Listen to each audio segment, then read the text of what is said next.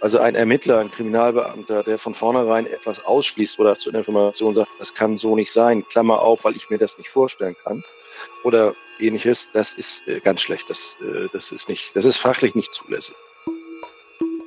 Das ist Wolfgang Benz. Er hat 26 Jahre lang bei der Hamburger Kriminalpolizei gearbeitet. Er hat mit Geiselnehmern und Entführern verhandelt. Aber er hat auch viele Zeugen, Tatverdächtige und Täter befragt. Heute bringt er angehenden Kriminalisten an der Steinbeiß Hochschule in Berlin das Einmaleins der Befragung bei und ist außerdem für die Sicherheit eines großen Metallunternehmens verantwortlich. Er ist also ein vielbeschäftigter Mann und ich treffe ihn virtuell in einer Videokonferenz. Also es gibt immer mal wieder, ich nenne sie auch immer Spinner, die erzählen dann, da ich habe da drei Marsmenschen gesehen, die sind mit ihrem UFO gelandet. Das sind so Sachen, die über die reden wir jetzt nicht. Aber wenn jemand sagt, ich habe aber gesehen, es war ein rotes Auto und 98 Zeugen haben gesagt, es war ein blaues Auto, dann ist es einfach Verpflichtung auszuschließen, dass, ähm, dass dies doch ein rotes Auto sein kann. Also das ist äh, ein Hinweis, jeder Hinweis an und für sich ist erstmal wertvoll ähm, und verdient die nötige Achtung und Überprüfung. Rebekkas Familie wirft der Polizei vor, eben nicht jedem Hinweis die nötige Achtung geschenkt zu haben. Sie meinen, die Polizei habe sich von Anfang an auf Florian eingeschossen und anderen Theorien keine Chance gegeben. Stimmt das? Hat die Polizei sich zu früh auf eine Theorie festgelegt und andere Möglichkeiten ausgeschlossen? Hat sie manche Hinweise vernachlässigt? Mein Name ist Miriam Arns und du hörst Im Dunkeln, einen investigativen Podcast über den Fall Rebecca Reusch, produziert von Lena Niethammer und mir für Podimo. Das 15 Jahre alte Mädchen aus Berlin gilt seit dem 18. Februar 2019 als vermisst. Wenn du diesen Podcast gerade zum ersten Mal hörst, dann halte ihn jetzt an. Geh zurück und starte bei Folge 1. Dann wird alles viel mehr Sinn ergeben. Dies ist Folge 2.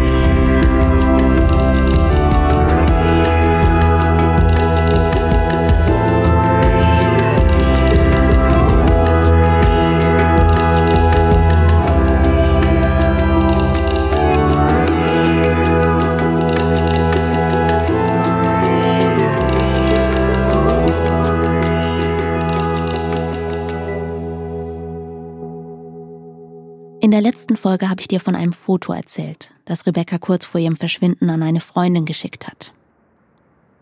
Es zeigte Rebecca, wie sie sich selbst im Spiegel fotografierte. Sie hatte schon ihre Jacke an, so als wäre sie kurz davor, das Haus zu verlassen.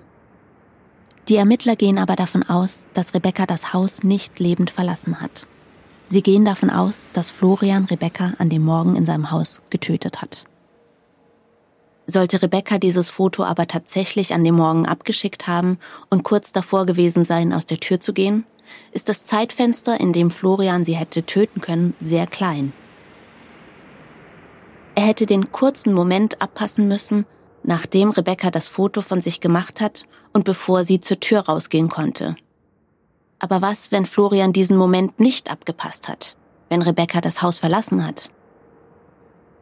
Der Staatsanwalt Martin Steltner sagt ja, darauf gebe es keine Hinweise. Aber stimmt das wirklich? Die Polizei hat im Fall Rebecca Reusch ungefähr 2700 Hinweise aus der Bevölkerung bekommen. Vor allem nach dem Aufruf bei Aktenzeichen XY ungelöst liefen bei der dritten Mordkommission in Berlin die Drähte heiß. Um zu verstehen, was beim Abarbeiten dieser Hinweise falsch gelaufen sein könnte, müssen wir erst einmal verstehen, wie es richtig laufen müsste. Also wie genau sollten Polizisten reagieren, wenn sie einen Hinweis bekommen? Um das herauszufinden, habe ich mich an den Kriminalisten Wolfgang Benz gewandt, den du gerade schon gehört hast. Zurück zu seinem Befragungs-Einmaleins. Der klassische Hinweis, also das, was Sie aus Aktenzeichen Y kennen. Sie rufen an und sagen, ich habe da das und das Auto gesehen. Das ist eine relativ einfache Sache. Es geht darum, dass der Hinweisgeber möglichst genau befragt wird. Es geht immer darum, Glaubwürdigkeit und Glaubhaftigkeit des ähm, Hinweisgebers bzw. des Hinweises auch zu klären. Und dann würde man halt eben oder müsste bestimmte Sachen nachfragen. Zu welcher Zeit haben Sie es gesehen? Wie waren die äußeren Rahmenbedingungen? Wie, waren Sie nüchtern? Waren Sie angetrunken? Gut, dann gibt es halt immer die nächste Frage. Woran machen Sie es fest, dass das genau diese Uhrzeit gewesen ist? Und da gibt es ganz nachvollziehbare Ereignisse, dass man eben sagt, ich gucke jeden Tag Tagesschau und in dem Moment, als die Tagesschau anfing, um 20 Uhr, habe ich genau dieses gehört, gesehen, gemacht, getan. Dann ist halt nur noch die Frage, schließen Sie aus, ist vielleicht die 18 Uhr Sendung oder die 21.45 Uhr? ja, das schließe ich aus, weil ich um 20 Uhr immer meinen Sohn zu Bett bringe. Also das einfach nur noch mal verifiziert, das ist relativ einfach. Und dann wird diesem Hinweis nachgegangen, um zu klären, ist das eine relevante Spur, ja oder nein? Es gibt dann so bestimmte Spuren, die kann man komplett ausschließen, weil das ist dann einfach eine Information, da kann man gesichert sagen, nein, das, das kann so nicht gewesen sein. Dann gibt es viele Informationen, die werden dann bewertet und ähm, dann entsprechend aufbereitet und erstmal zur Seite gelegt. Und dann gibt es Informationen, die werden intensiver dann gleich verfolgt. Was zeichnet denn eine gute Befragung aus? Naja, wenn es der, der Befrager schafft, eine Atmosphäre zu schaffen, ähm, die Grundlage dafür ist, dass der Beobachter so wahrheitsgemäß wie irgend möglich und so detailgetreu wie irgend möglich Informationen über das gibt, was er tatsächlich wahrgenommen hat. Das würde jetzt einmal das Ergebnis sein. So, und das ist sehr unterschiedlich und das macht die Kunst des Befragens eben auch aus, dass man sich ein Stück weit auf das Gegenüber einstellt, dass man gut vorbereitet ist, ähm, dass man die Atmosphäre dafür schafft, dass jemand ähm, mutig genug ist, etwas zu sagen, was vielleicht nicht so zum Mainstream passt oder sonst irgendwas. Und wenn das dann eben was eher Unwahrscheinliches aus Sicht der Ermittler ist, dass man trotzdem dieser unwahrscheinlichen Wahrheit nachgeht. Genau. Also solange man das nicht komplett ausschließen kann, weil ich das Marsmenschen-Thema würde ich jetzt echt ausschließen, aber solange man das nicht ausschließen kann, ist, ist die Spur warm. Also das ist einfach so. Was sind denn so typische Fehler, die bei einer Befragung passieren können? Es besteht die Gefahr, dass sich die Leute sehr früh zufrieden geben mit dem, was sie als Information bekommen und zu wenig nachfragen. Insbesondere auch, wenn sie Massenbefragungen machen, dass sie halt immer wieder die Leute dasselbe fragen und dann Sachen so abarbeiten. Man ergibt sich keine Mühe, man stellt sich nicht auf andere Leute an, man versucht nicht mal auf deren Sprachniveau zu gehen. Man ähm, ist irgendwie eitel, gekränkt, wie auch immer, wenn die Verhaltensweisen vom Gegenüber nicht so sind, wie sie sein sollen. Man hat eine vorgefertigte Meinung von Leuten, dass man sagt, den muss ich mir nur angucken, der, der sagt nicht die Wahrheit. Und, und, und. Das sind alles diese voreingenommenen Geschichten, die dazu führen, dass man in der Regel weniger als möglich rauskriegt oder das Falsche. Häufig ist auch ein ganz zentraler Fehler, dass man immer nur das hört, was man hören will. Wenn also eine Ermittlung in eine bestimmte Richtung geht, dann will man vornehmlich immer nur Beweismittel hören. Das ist wie in jeder Argumentation. Aber er hat doch gesagt oder sie hat doch gesagt, siehst du, das passt doch damit rein und so weiter. Das ist, das sind so Fehler. Also fassen wir mal zusammen, was Wolfgang Benz hier sagt. Erstens, jeder Hinweis ist wertvoll. Jeder Spur muss nachgegangen werden auch wenn sie unwahrscheinlich wirkt. Es sei denn, es geht um Marsmenschen. Zweitens, der Befrager muss sich auf den Befragten einstellen und eine gute Atmosphäre schaffen. Er darf sich nicht zu schnell zufrieden geben mit den Informationen, die er bekommt. Er muss nachhaken. Drittens, die Polizei muss den Hinweis überprüfen. Wenn die Informationen, die der Zeuge gibt, vorne und hinten nicht zusammenpassen, dann kann man die Spur wahrscheinlich ausschließen. Ein typischer Fehler, den Polizisten bei der Befragung machen, ist, dass sie nur das hören wollen, was zum Stand ihrer eigenen Ermittlungen passt. Und nochmal, jeder Hinweis ist wertvoll. Bis man ihn ganz sicher ausschließen kann, ist die Spur warm, sagt Wolfgang Benz.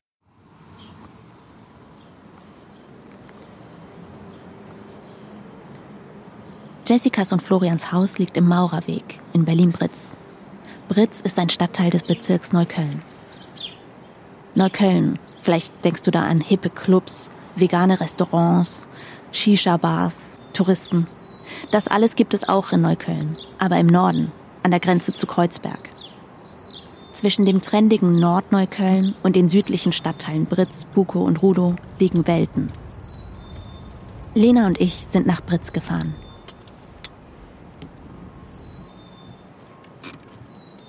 Der Maurerweg liegt in einer ruhigen Siedlung, mit Einfamilien- und kleinen Mehrfamilienhäusern und gepflegten Vorgärten. Die Siedlung wurde in den 30er Jahren gegründet, damit Handwerker und Familien sich kleine Grundstücke mit Haus und Garten leisten konnten. Deswegen sind die Straßen hier auch nach Handwerksberufen benannt. Maurerweg, Dachdeckerweg, Rohrlegerweg. Heute ist kaum ein Mensch auf der Straße. Es gibt auch keinen Durchgangsverkehr. Eine Wendeplatte in der Mitte macht den Maurerweg von beiden Seiten zur Sackgasse. Wir sind hier auf der Suche nach einer Frau. Sie wohnt auch im Maurerweg, nur knapp 100 Meter von Jessica und Florian entfernt entlang des Weges, den Rebecca zum Bus genommen haben müsste. Wir bleiben an einem niedrigen Tor vor der Einfahrt zu einer Garage stehen. Guck, dass da irgendwie keine Klingel ist, ne? Das Haus der Frau, die wir suchen, ist von hier aus nicht zu sehen. Eine Klingel gibt es nicht.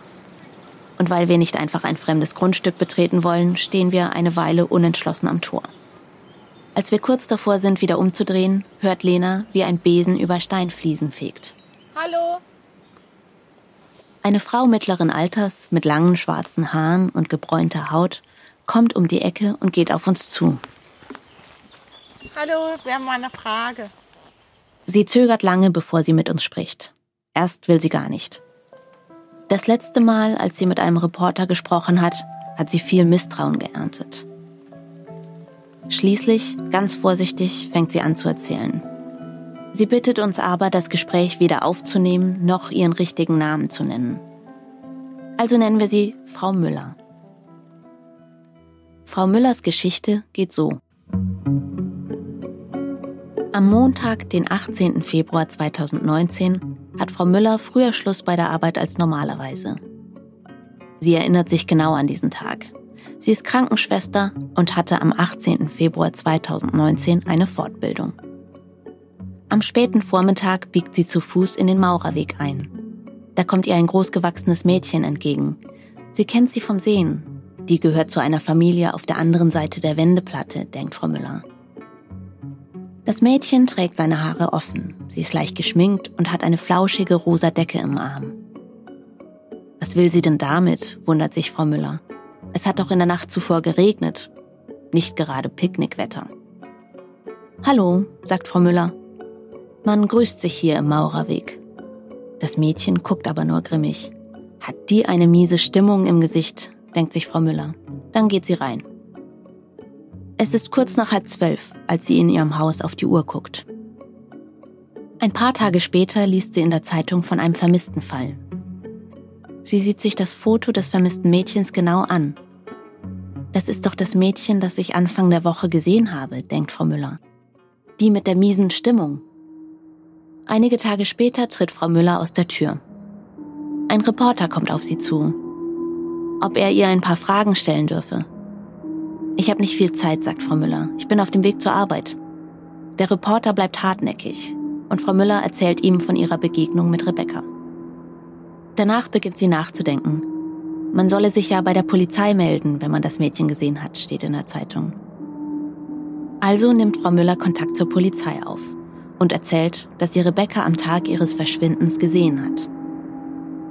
Kurz danach ruft eine Kriminalpolizistin bei Frau Müller an und fragt noch einmal genau nach. Ja, ja, habe die Beamtin sofort abgewunken, erzählt uns Frau Müller. Das könne doch gar nicht sein. Die Ermittlungen hätten etwas ganz anderes ergeben. Ich habe mich nicht ernst genommen gefühlt, sagt uns Frau Müller. Irgendwie ganz klein, die Polizistin sagt ihr, sie würde sich melden, wenn sie noch Fragen hat. Frau Müller hat nie wieder von ihr gehört. Der Reporter veröffentlicht das Video vom Interview mit Frau Müller. Seitdem fragen Freunde sie immer wieder, hast du diese Rebecca wirklich gesehen? Bist du dir ganz sicher, dass sie das war? Die Polizei hat doch gesagt, dass sie das Haus nicht lebend verlassen hat. Frau Müller merkt, dass die Leute ihr nicht glauben. Im Internet steht in Kommentaren, sie wolle sich nur wichtig machen. Sie wird beschimpft und zieht sich zurück. Als Rebekkas Mutter Brigitte Reusch sie bittet, bei einer RTL-Sendung mitzumachen, lehnt Frau Müller sofort ab. Lena und ich gehen zurück zum Auto, um kurz unsere Gedanken zu sammeln. Was mich nicht loslässt, ist, wie die Polizistin auf Frau Müllers Geschichte reagiert haben soll. Das kann gar nicht sein, soll sie laut Frau Müller gesagt haben. Das würde bedeuten, die Polizistin hätte nicht erst zugehört und abgewartet, sie hätte den Hinweis auch nicht auf seine Glaubwürdigkeit überprüft, sie hätte ihn direkt abgetan. Laut Befragungseinmaleins von Wolfgang Benz wäre das ein grober Fehler. Ich spiele dir noch einmal ein Stück von meinem Gespräch mit ihm vor.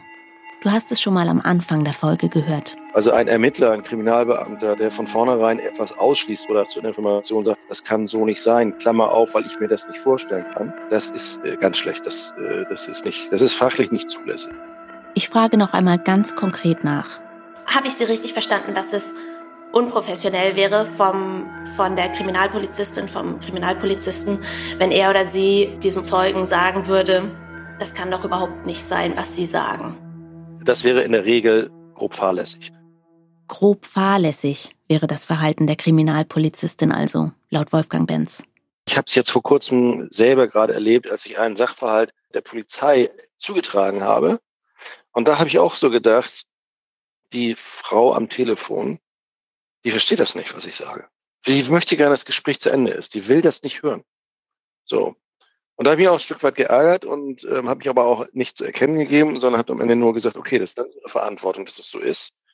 Und deswegen kann ich das sehr wohl verstehen und ich glaube schon auch, das muss man immer vor Augen halten, dass in der Aus- und Fortbildung von Polizeibeamten diesem Thema jetzt ja nicht sonderlich viel Bedeutung beigemessen wird. Das muss man einfach mal so sagen. Dem Thema Vernehmung. Ja, genau. Ich äh, sehe es ja auch unter anderem von unseren Studenten, die dann berichten, äh, wie das dann alles so läuft und was man so macht. Und ich glaube, dass das äh, ein Thema ist, in dem noch Luft nach oben ist. Wir haben bei der Berliner Polizei nachgefragt. Was sagt man dort dazu, dass die Polizistin, die Frau Müller befragt hat, ziemlich genau das Gegenteil von dem getan hat, was sie bei einer Befragung hätte tun sollen? Die Polizei tut den Vorwurf ab. Frau Müller wurde, wie alle anderen Hinweisgeber auch, angemessen und respektvoll behandelt heißt es in der Stellungnahme. Ihre Wahrnehmung passe damals wie heute nicht zum objektiven Ermittlungsstand. Frau Müller müsse sich also irren. Natürlich kann es sein, dass genau dieses Telefonat ein Ausrutscher war. Ein Einzelfall. Vielleicht hatte die Polizistin einfach einen schlechten Tag, als sie mit Frau Müller sprach. Das kommt vor. Und trotzdem beschleicht mich immer mehr das Gefühl, dass die Polizei manchen Hinweisen von vornherein keine Chance gegeben hat. Denn Frau Müller ist eben nicht die Einzige, die beklagt, dass sie sich von der Polizei nicht ernst genommen fühlte. Da sind zum Beispiel auch Rebekkas Eltern, Brigitte und Bernd Reusch. Sie haben die Ermittler in der Presse heftig kritisiert. Ihnen ist immer wieder aufgestoßen, dass die Polizei nur nach Rebekkas Leiche sucht, obwohl sie die im Haus getötet Theorie nicht beweisen kann. In einem Interview berichtet Bernd Reusch auch einmal von einem Zeugen, der Rebecca in einem Kaufhaus in Polen gesehen haben will. Auch er fühlte sich von der Polizei nicht ernst genommen und wandte sich daraufhin direkt an Rebeccas Eltern. Die Ermittler werden später sagen, dass der Hinweis nirgendwo hinführte. Aber es geht mir hier um das Gefühl, das Hinweisgebern vermittelt wird. Dazu möchte ich dir noch einen gekürzten Ausschnitt aus einem Video vorspielen. Das hat die Staatsanwaltschaft um den Jahrestag von Rebekkas Verschwinden auf Twitter veröffentlicht. Die Stimme, die du hörst, ist die von Martin Glage, dem ermittelnden Staatsanwalt in diesem Fall. Wir gehen weiterhin davon aus, dass Rebecca das Haus des Schwagers nicht lebend verlassen hat. Sämtliche Alternativgeschehen, die ja auch in den Medien teilweise genannt wurden, können wir nach den Ermittlungen äh, ausschließen. Das ist zum einen ein freiwilliges Verlassen der äh, häuslichen Umgebung. Dafür gibt es überhaupt äh, keine Hinweise und hat es auch zuvor keine Hinweise gegeben. Dann eine Entführung von dritter Seite. Auch das kann ausgeschlossen werden. Insofern halten wir von all den Verschwörungstheorien, die teilweise auch hier ähm, in der Öffentlichkeit verbreitet wurden, wenig. Klage nennt Hinweise, die auf Alternativgeschehen hindeuten, also alle Hinweise, die nicht die Theorie der Ermittler unterstützen, Verschwörungstheorien. Stell dir einmal vor, du siehst ein Fahndungsbild. und hast plötzlich das Gefühl, dieses Mädchen da hast du doch an jenem Tag gesehen. Du bist dir vielleicht nicht zu 100% sicher. Aber wann ist man sich schon zu 100% sicher? Aber dein Gefühl sagt dir erstmal, das war sie. Du fängst an zu googeln, bei wem du dich melden musst. Du stößt dabei auf ein Video, in dem der Staatsanwalt sagt, alle Theorien, in denen das Mädchen das Haus verlassen hat, seien Verschwörungstheorien. Würdest du dich dann noch bei der Polizei melden? Dann noch eine Sache. Wie kann es überhaupt sein, dass Frau Müller selbst die Polizei kontaktieren musste? Wie kann es sein, dass die Polizei zwei Wochen nachdem Rebecca verschwunden ist, noch nicht mit einer Frau geredet hat, die nur 100 Meter entfernt wohnt von dem Haus, in dem Rebecca zuletzt gesehen wurde? Kommen wir zurück zu Frau Müller und was sie uns über diesen Morgen gesagt hat. Gehen wir das nochmal ganz genau durch, Detail für Detail, um zu überprüfen, ob alles stimmt. Wenn Frau Müller Rebecca tatsächlich gesehen hat, wäre die erste und wichtigste Frage, ob sich bestätigen lässt, dass das auch am Vormittag des 18. Februar 2019 war. Frau Müller sagt, sie sei sich so sicher, dass es der 18. Februar war, weil sie an dem Tag doch früher nach Hause kam, wegen einer Fortbildung. Sie hätte später auch noch einmal überprüft, ob die Fortbildung tatsächlich an jenem Tag gewesen sei. Das war sie. Diese Informationen konnten wir später nicht gegenchecken, weil uns die nötigen Angaben fehlten. Was wir aber überprüfen konnten, war, ob sonst alles in Frau Müllers Erzählung dazu passt, dass es der 18. Februar gewesen sein muss. Sie erwähnt, das Mädchen, das sie gesehen habe, hätte eine rosa bzw. lila Plüschdecke dabei gehabt. Ebenso eine, wie sie seit Rebekkas Verschwinden in Jessicas Haus fehlte. Frau Müller sagt auch, dass sie sich über diese Decke gewundert habe. Am Abend zuvor hatte es doch geregnet, es war noch feucht. Wo legt man da eine Decke hin?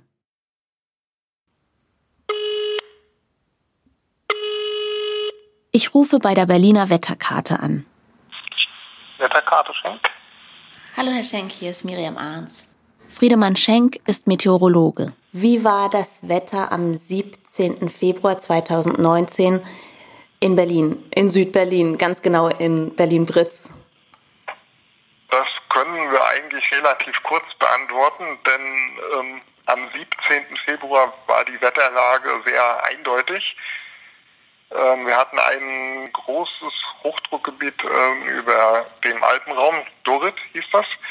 Mhm. Und entsprechend äh, war jetzt in ganz Deutschland, aber auch in Berlin ein trockenes Wetter, also definitiv kein Niederschlag, relativ angenehm eigentlich für Februar, sogar relativ warm, teilweise über 10 Grad, also 13, 14 in der Spitze und ähm, nachts ging es teilweise runter so bis, ja, würde ich mal sagen, in Berlin 5 bis 1 Grad, je nach Stadtlage. Insgesamt äh, kann man sagen, eigentlich ein freundlicher Charakter, auch mit längerem Sonnenschein. Mhm. Wie können Sie sagen, dass definitiv es keinen Niederschlag gab? Wie kommen Sie zu der Konklusion? Kann man aus äh, zwei Faktoren ablesen, und zwar zum einen aus der großräumigen Wetterlage. Also wenn wir ein umfangreiches Hochdruckgebiet haben, das ist eigentlich ein Kennzeichen dafür, dass es äh, nicht regnet. Und der zweite Faktor ähm, sind die Niederschlagsmessungen, die wir haben. Ja, zum Beispiel allein von Berlin haben wir ja die Flughäfen, auch der ehemalige Flughafen Tempelhof, Berlin-Schönefeld, Berlin-Tegel, auch Dahlem und äh, alle Stationen auch im Umkreis, auch in Brandenburg, äh, haben also keinen, überhaupt keinen Niederschlag gemeldet an dem Tag. Okay, also, ähm, verstehe, ja. Und Herr Schenk, haben Sie auch den 18. Februar noch vor sich? Können Sie auch dazu? Genau, also da war es ähnlich, also genauso eigentlich. Ähm, da ging diese Hochdrucklage weiter noch mit ähm, trockenem Wetter. Also da hat sich eigentlich nichts geändert an der Lage. Also weiterhin milder Februartag mit Sonnenschein und ohne genau. Schauer oder ohne Regen. Exakt, gut zusammengefasst, ja, so würde ich das auch ausdrücken. okay, gut. Ähm, ja, super, vielen Dank. Ja, na gut, dann. Danke sehr. Gerne, tschüss. Tschüss. Gut. Am 17. Februar hat es in Berlin definitiv nicht geregnet. Es schien sogar mehr oder weniger den ganzen Tag die Sonne und es war ungewöhnlich mild für einen Tag im Februar. Und auch am Tag danach, Am 18. Februar hat es in Berlin nicht geregnet. Frau Müller muss sich also irgendwo irren. Vielleicht war es ein anderer Tag, an dem sie Rebecca gesehen hat. Rebecca war ja schon das ganze Wochenende über bei ihrer Schwester zu Besuch. Oder aber sie erinnert sich falsch an das Detail mit dem Regen. Irgendwas passt hier nicht zusammen. Wir versuchen noch einmal mit Frau Müller zu sprechen, um zu klären, ob es sein kann, dass sie sich in irgendeinem Detail irrt. Sie möchte aber nicht mehr mit uns sprechen. Für mich ist dieses Thema abgeschlossen, schreibt sie in einer E-Mail. Frau Müllers Hinweis ist einer von 2700 Hinweisen, die die Polizei im Fall Rebecca bekommen hat. In der Presse tauchen noch weitere Zeuginnen auf, die Rebecca gesehen haben wollen. Wir gehen zur Bushaltestelle Altbuko. Sie liegt an einer großen Kreuzung, ungefähr 500 Meter von Jessicas und Florians Haus entfernt. Hier hält die Linie M11, die bis direkt vor die Walter Gropius Schule fährt. Rebekkas Schule. An genau dieser Bushaltestelle hat eine weitere Zeugin Rebecca am Montag gesehen. Samantha, zu dem Zeitpunkt 18 Jahre alt, ist sich zu 100% sicher, Rebecca dort gesehen zu haben. Allerdings am Abend des 18. Februar. Das sagt sie in einem Interview. Rebecca habe hinter ihr gestanden und telefoniert. Als der Bus kam, sei sie nicht eingestiegen. Das habe sie auch der Polizei erzählt. Samantha kennt Rebecca vom Sehen. Sie war früher mit ihrer Schwester Vivian beim Cheerleading. Wir versuchen, einen Kontakt zu Samantha zu finden, leider ohne Erfolg. Wir hören aber auch noch von einer weiteren Sichtung an dieser Bushaltestelle. Die Kundin eines Tattoo-Studios, das an der Bushaltestelle liegt, habe Rebecca auch gesehen. Das sagt die Inhaberin des Studios in einem Video-Interview. Wir stehen hier an der Bushaltestelle Altbuko. Neben der Bushaltestelle ist ein Hauseingang, über dem ganz groß Tattoo steht. Äh, und wir waren gerade da drin. Das Tattoo-Studio gibt es leider nicht mehr. Das wird gerade umgebaut. Aber an der Eingangstür stand eine Telefonnummer. Und da werde ich mal anrufen.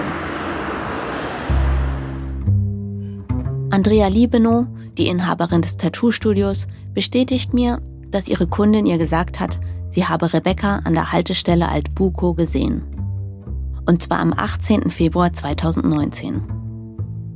Am Tag darauf habe sie in den sozialen Medien von Rebekkas Verschwinden erfahren.